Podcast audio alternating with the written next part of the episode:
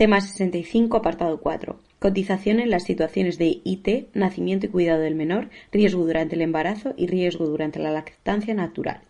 Son causas de suspensión de las previstas en el artículo 45 del Estatuto de los Trabajadores, en la que permanece la obligación de cotizar, según establece el artículo 144.4 del texto refundido precepto que todavía se sigue refiriendo a las situaciones de maternidad y paternidad. Señalar que la obligación de cotización no subsistirá durante el periodo de prórroga de los efectos de la situación de ITE a la que se refiere el artículo 174.2, es decir, cuando va la prórroga de los 545 días naturales a 730 días naturales. El, el, artículo 68 del Real Decreto 2064-1995 de 22 de diciembre, Reglamento General de Cotización y Liquidación, cuya redacción tampoco se ha adaptado a la nueva denominación de nacimiento y cuidado del menor, señala 1. La obligación de cotizar continuará en la situación de incapacidad temporal, cualquiera que sea su causa, durante los periodos de nacimiento y cuidado del menor y en las situaciones de riesgo durante el embarazo y riesgo durante la lactancia natural, aunque constituyan motivo de suspensión de una relación laboral. 2. El Ministerio de Seguridad Social dictará las reglas aplicables para la determinación de las bases de cotización para contingencias comunes y profesionales durante las situaciones a que se refiere este artículo.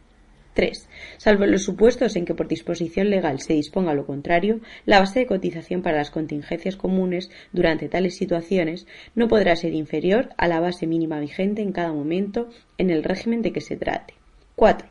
Cuando los trabajadores por cuenta ajena o asimilados compatibilicen la prestación, la percepción de los subsidios por nacimiento y cuidado del menor con el disfrute de los periodos de descanso en régimen de jornada a tiempo parcial, la base de cotización vendrá determinada por los dos sumandos siguientes. A. Base reguladora del subsidio reducida en proporción inversa a la reducción que haya experimentado la jornada laboral. Y B remuneraciones sujetas a cotización en, proporción a la jornada efectivamente realizada. A efectos de cotización por accidentes de trabajo y enfermedades profesionales se aplicarán los tipos de cotización que correspondan a cada uno de los sumandos anteriormente indicados. 5.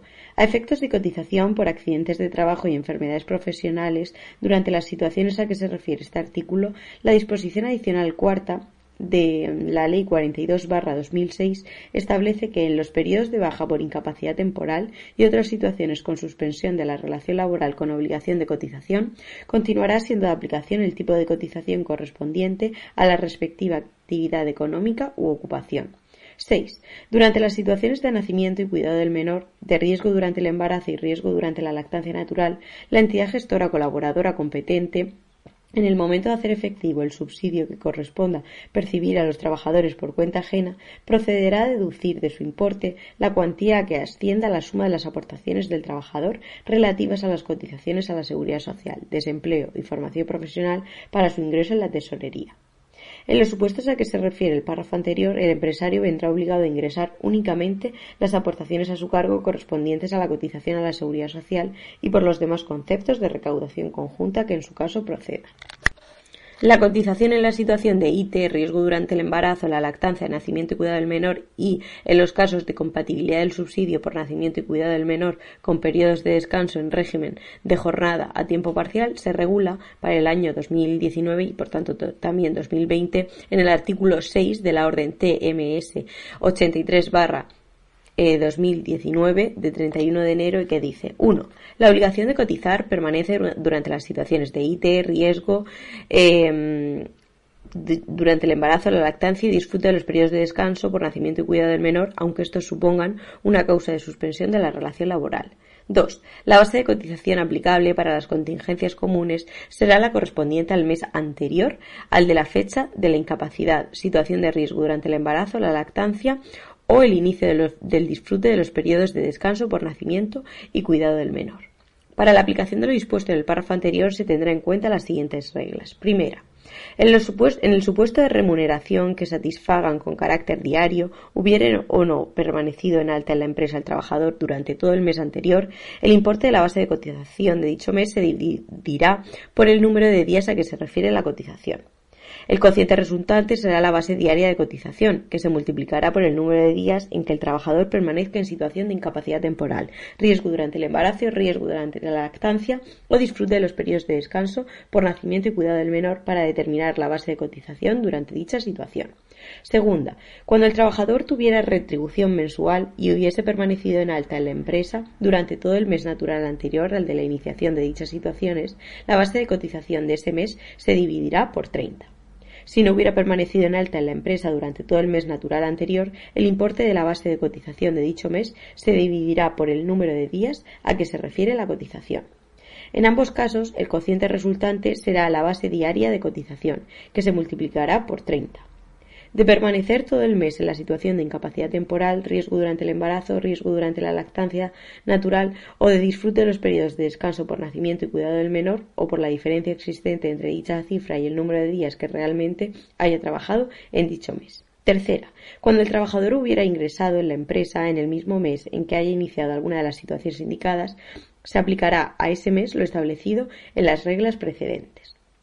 3. Lo dispuesto en las reglas anteriores será de aplicación para calcular la base de cotización para las contingencias de accidentes de trabajo y enfermedades profesionales durante la situación de IT, riesgo y nacimiento y cuidado del menor. No obstante, y a fin de determinar la cotización por el concepto de horas extraordinarias, corresponde que corresponde efectuar, se tendrá en cuenta el promedio de las efectivamente realizadas y cotizadas durante el año inmediatamente anterior a la fecha de iniciación de dicha situación.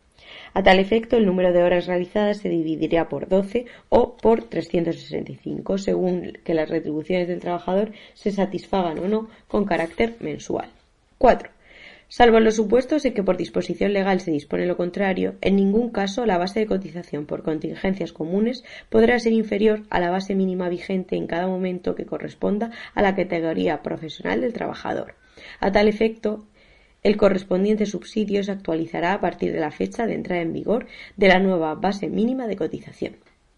5. A efectos de la cotización por accidentes de trabajo y enfermedades profesionales, mientras el trabajador se encuentre en situación de IT y otras situaciones con suspensión de la relación laboral con obligación de cotización, continuará siendo de aplicación el tipo de cotización correspondiente a la respectiva actividad económica u ocupación en su caso. En, el caso de empresas que ocupen a trabajadores a quienes en razón de su actividad les resulte de aplicación un coeficiente reductor de la edad de jubilación, se aplicará el tipo de cotización por accidentes de trabajo y enfermedad profesionales más alto de los establecidos en dicha tarifa de primas, siempre y cuando el establecimiento de ese coeficiente reductor no lleve aparejada una cotización adicional por tal concepto.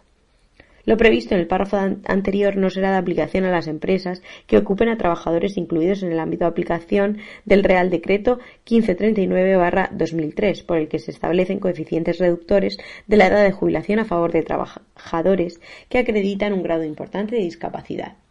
El apartado 6 del artículo 6 de la citada orden determina la base de cotización cuando se compatibilice la percepción del subsidio por nacimiento y cuidado del menor con el disfrute de los descansos en régimen de jornada a tiempo parcial.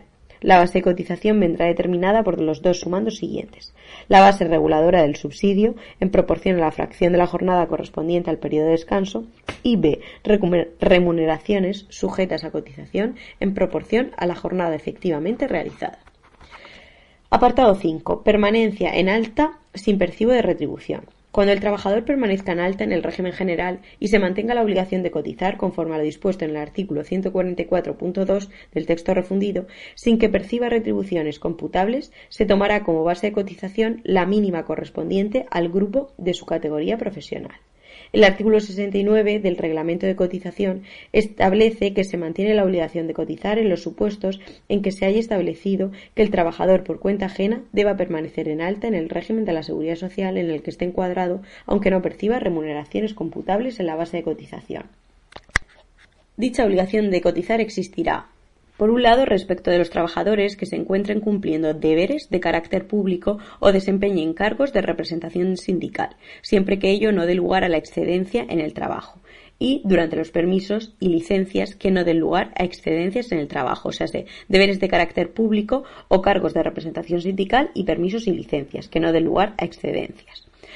Para contingencias comunes, la, base de cotización será la mínima del grupo de la categoría profesional del trabajador y para contingencias profesionales estará sujeta a los topes mínimos de cotización. Todo ello sin perjuicio de que en las normas específicas se disponga otra cosa.